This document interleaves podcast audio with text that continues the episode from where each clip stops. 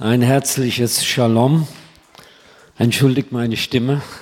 Ich hoffe, ihr könnt mich trotzdem verstehen. Ja, könnt ihr? Ah, super. Preis dem Herrn, danke Jesus. Ja, Gutes haben wir schon gehört. Wirklich Gutes.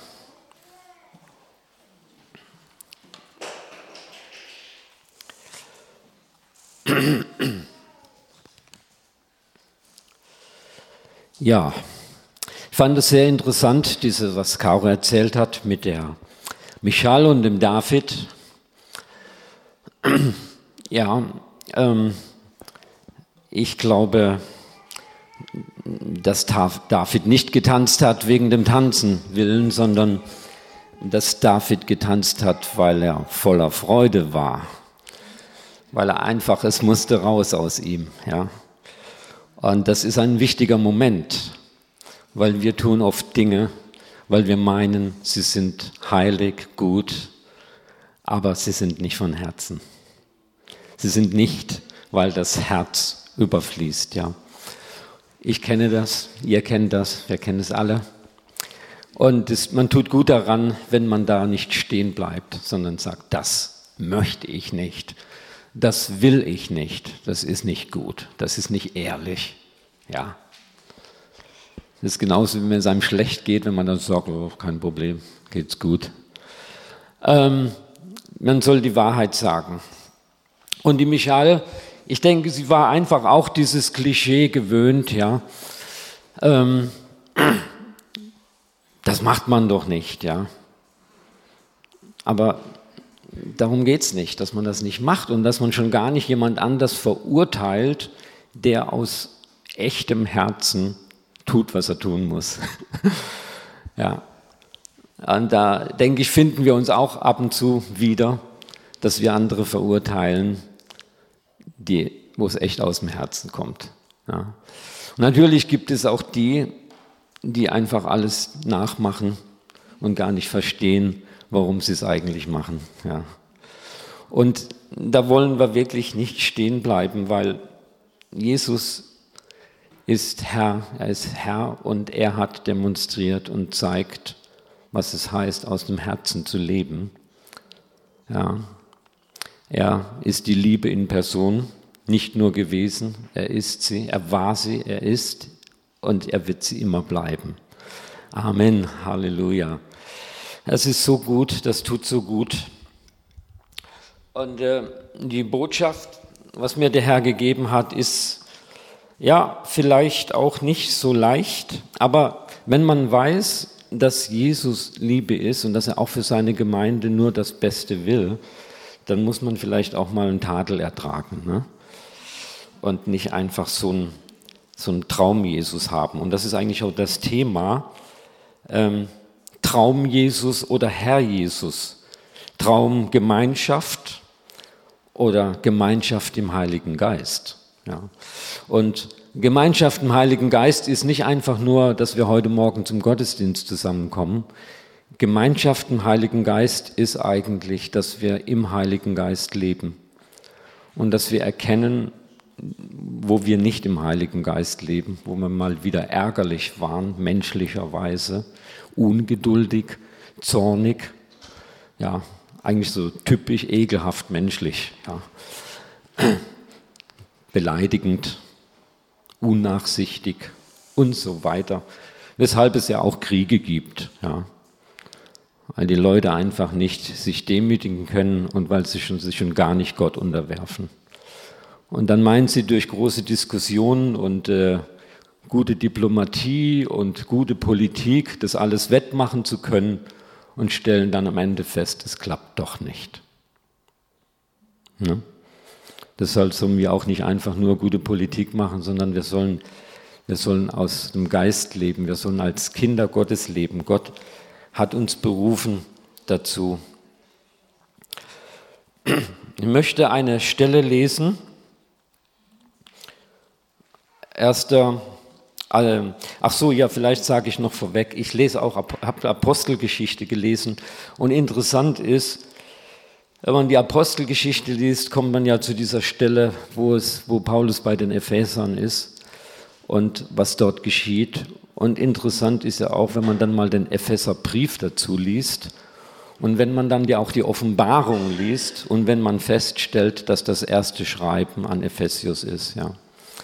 Und wenn man dann sieht, was da für Zusammenhänge sind, ist hochinteressant. Also ich ermutige jeden, darin zu forschen und zu lesen. Denn in Offenbarung steht, ähm, hört, was der Geist den Gemeinden sagt. Und wie wir vorhin schon gehört haben, er spricht immer. Ja.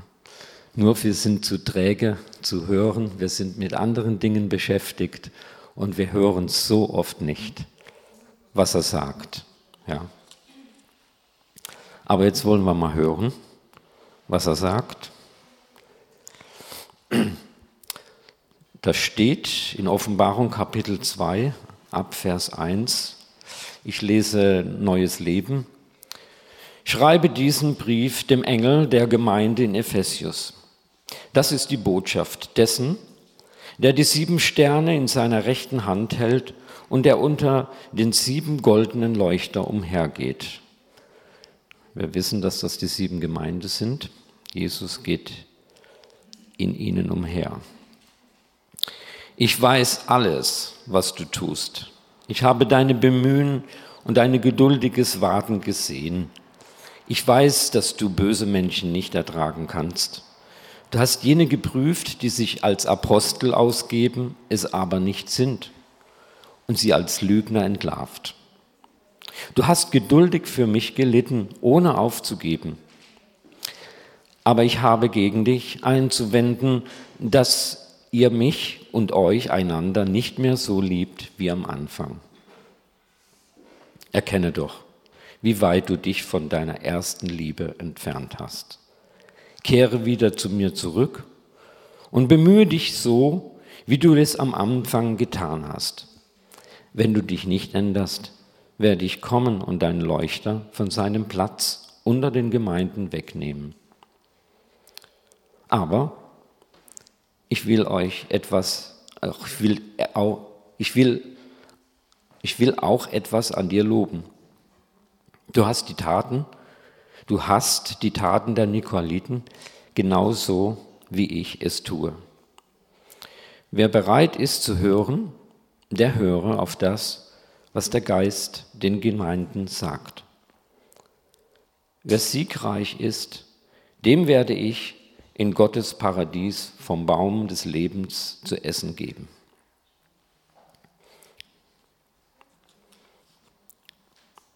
Eine ernsthafte Ermahnung.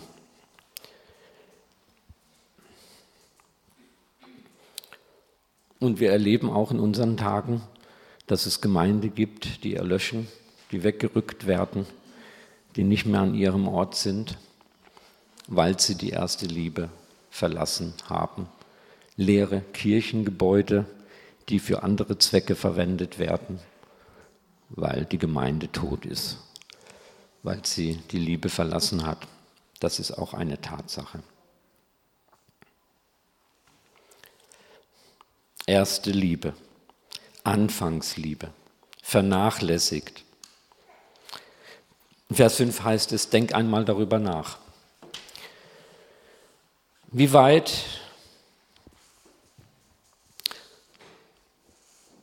wie weit davon abgekommen? Ändere deine Einstellung und handle so wie am Anfang. Ich weiß nicht, wie deine Anfangsliebe, deine erste Liebe war zu Jesus. Das musst du selbst wissen. Und das wäre gut, wenn du es weißt. Weil wenn du sie nicht hattest, dann fehlt dir was. Dann hast du gar keine Grundlage. Dann hast du vielleicht ein religiöses Gebilde, aber du hast keinen Geist. Das ist wichtig. Wo der Weg falsch eingeschlagen wurde, da endet er wo ganz anders.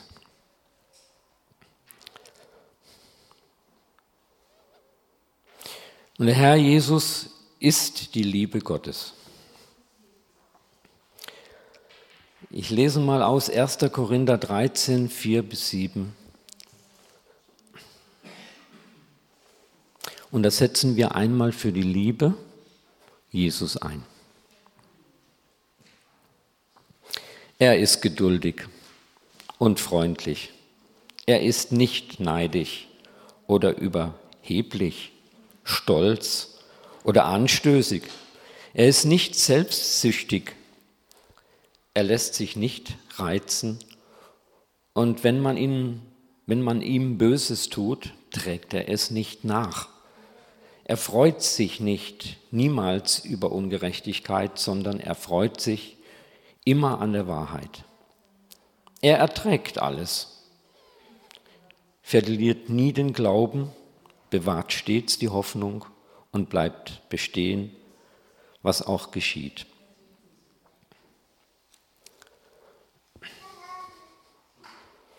Er hat mich zuerst geliebt. Er hat mein verdorbenes, fehlerhaftes Leben auf sich genommen und mich gerettet und geheilt. Und nicht nur deswegen liebe ich ihn, sondern auch sein ganzes Wesen, seine Art, sein Charakter, seine Person, vor allem seine Gesinnung ja, ist entscheidend.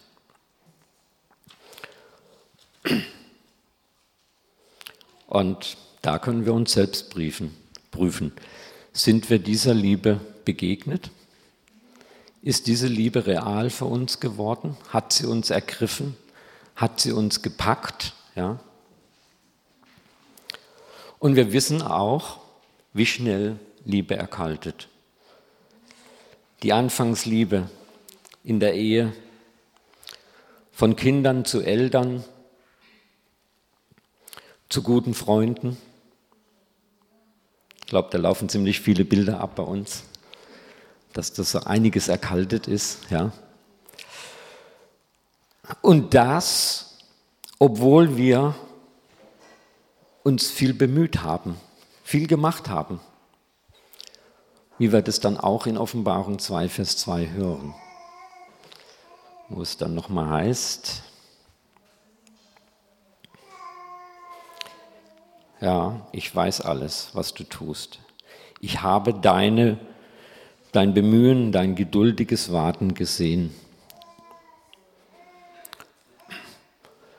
Viel geleistet, viel gemacht und doch nicht vollbracht. Einfach nicht, nicht durchgehalten, nicht standhaft gewesen, nicht auf dem Grund weitergebaut.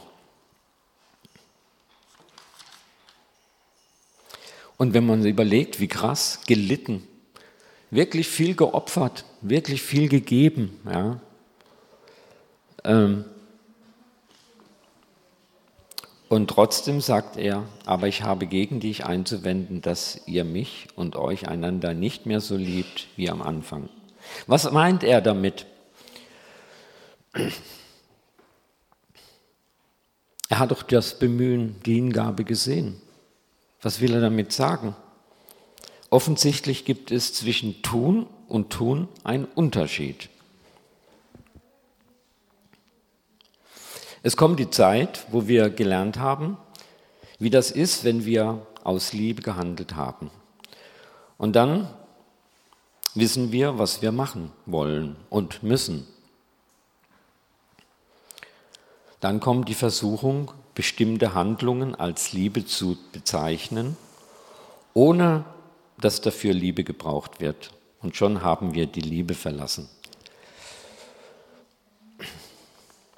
Und genauso ist es, wenn wir Jesus nach dem Geist kennengelernt haben, kennen wir ihn nach seinem Charakter und Gesinnung.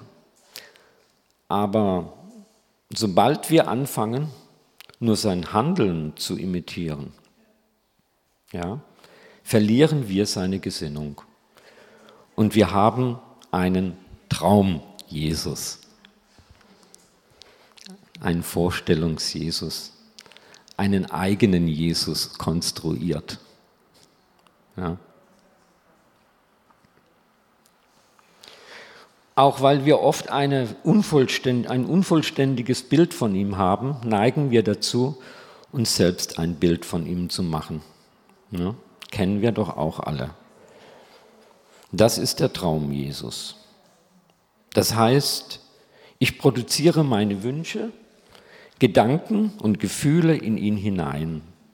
Und wenn er einmal anders ist, passt er mir nicht. Das passiert uns übrigens auch mit anderen Brüdern und Schwestern im Herrn. Traumgeschwister. Deshalb bewahre und hüte dich vor den Traum Jesus und den Traumgeschwistern. Schau auf ihre Gesinnung. Eine Aussage von Jesus selbst in Johannes 7, Vers 24, richtet nicht nach dem Schein, sondern richtet ein rechtes Gericht. Oder richtet nicht nach dem Ansehen. Und wir kennen ja die Stelle, da geht es darum, dass die Juden am achten Tage beschneiden, ihre Kinder. Und das fällt dann auf, ausgerechnet auf den Schabbat. Und dann sagt Jesus, ja, okay, ich heile am Schabbat und ihr verurteilt mich, aber ihr beschneidet eure Kinder am achten Tag. Ja, was soll das? Was habt ihr eigentlich begriffen? Ja. Und so ist es mit uns auch. Wir werden durchs Gesetz verurteilt, wenn wir nicht das Gesetz der Liebe kennen, das Gesetz der Gnade, das Gesetz der Barmherzigkeit, das Gesetz des Geistes, dann haben wir wieder ein menschliches Gesetz. Und wir sind, sind, machen uns selbst Gesetze. Ja.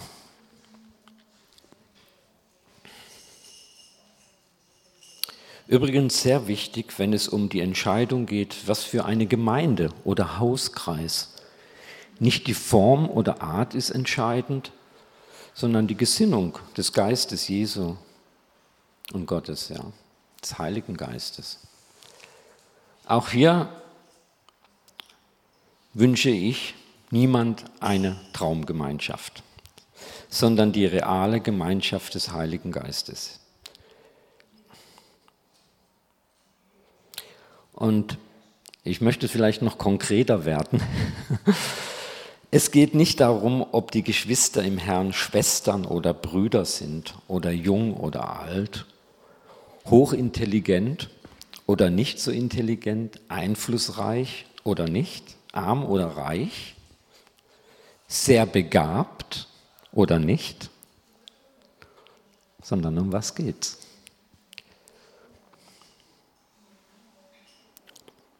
Das müssen wir uns immer wieder fragen.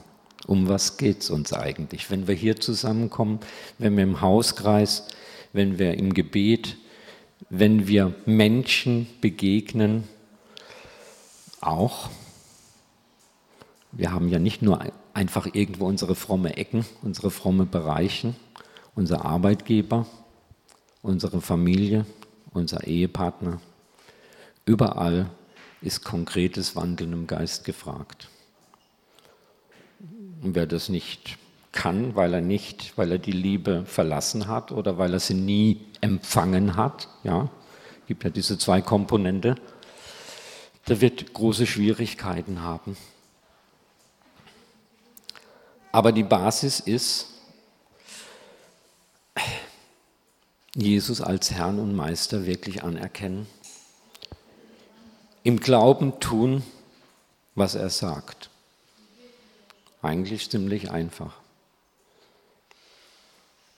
Das geht eigentlich auch nur in dieser Liebe. Du kannst einfach nicht tun, was er sagt. Das klappt nicht. Du kannst dich anstrengen, wie, wie du willst. Du wirst es nicht schaffen.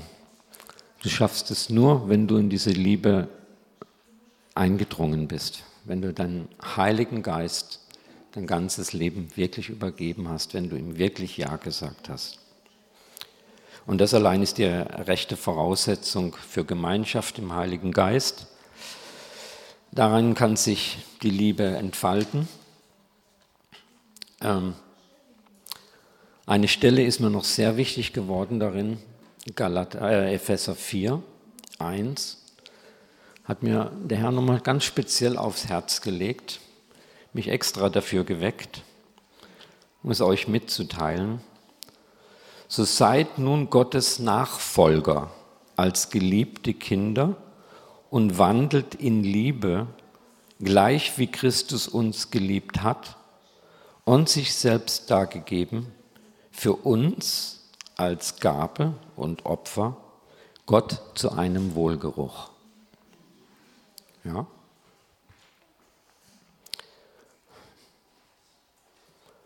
Und das Schöne ist, dass man das übertragen kann. Oder es wird eigentlich erst verstanden und gelebt, wenn wir als seine Kinder uns selbst geben als Gabe und Opfer. Paulus sagt an einer Stelle im Korintherbrief, schon werde ich geopfert für euch. Ja. Ich denke, wenn das noch jemand noch nicht erlebt hat, dass für jemand anders geopfert wird, also ich denke jetzt mal auch im kleinen Bereich, dann hat er noch nicht verstanden, was Liebe ist. Dann stellt er immer eine Bedingung in seiner Liebe. Ja. Aber die Liebe stellt keine Bedingung. Sie sagt nicht, wenn du und ja, sondern sie liebt einfach. Jesus hat, wir hatten keine Ahnung, wir haben nicht gewusst, wo wir sind, wo wir stehen, was mit uns ist und er hat uns geliebt. Und wenn ich überlege, wie diese erste Liebe mich ergriffen hat, dann war es einfach so, ich habe ihn wirklich nicht verstanden, ich habe ihn nicht begriffen, ja, am Anfang. Aber als er in mein Leben kam, da war mir klar, er hat sich, er hat wirklich Ja gesagt zu meinem Leben.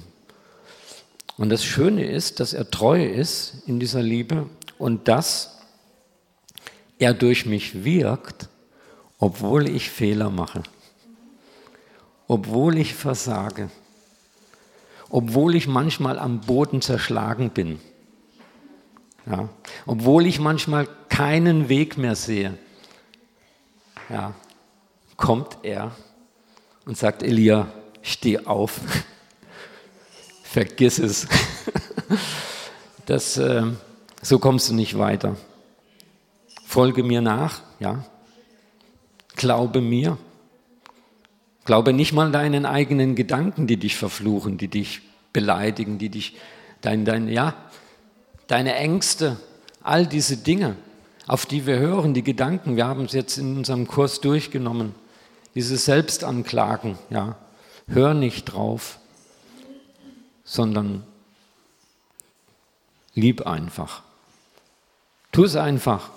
Probier es und du wirst staunen, was dabei rauskommt, ja.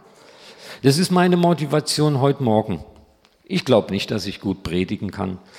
Ich glaube nicht, dass ich eine gute Rhetorik habe.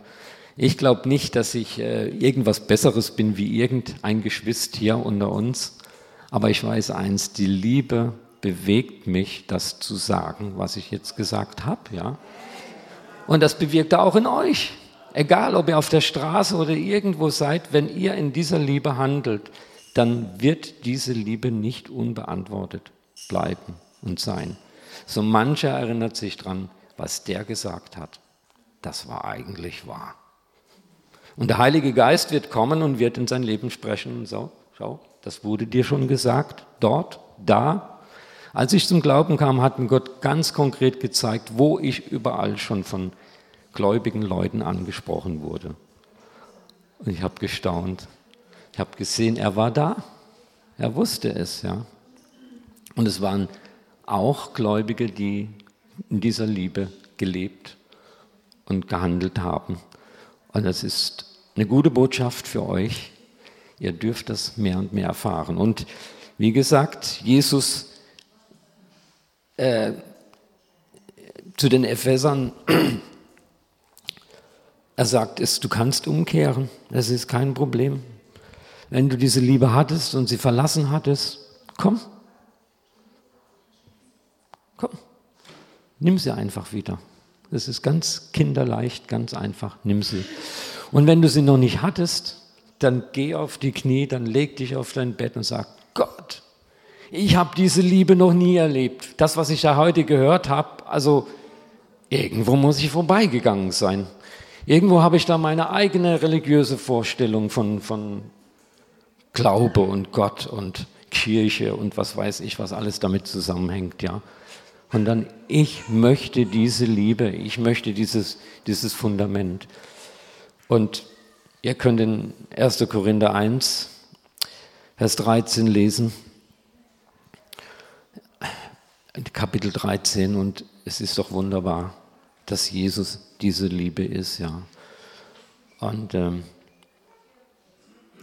ja, das ist die Botschaft. Mehr gibt es eigentlich, habe ich jetzt nicht zu sagen. Ich würde es nur zerreden. Amen. Danke, Jesus, du bist wunderbar. Halleluja. Jesus, wir befehlen uns dir an. Du bist die vollkommene Liebe. Du bist die Kraft Gottes. Du bist die Herrlichkeit Gottes.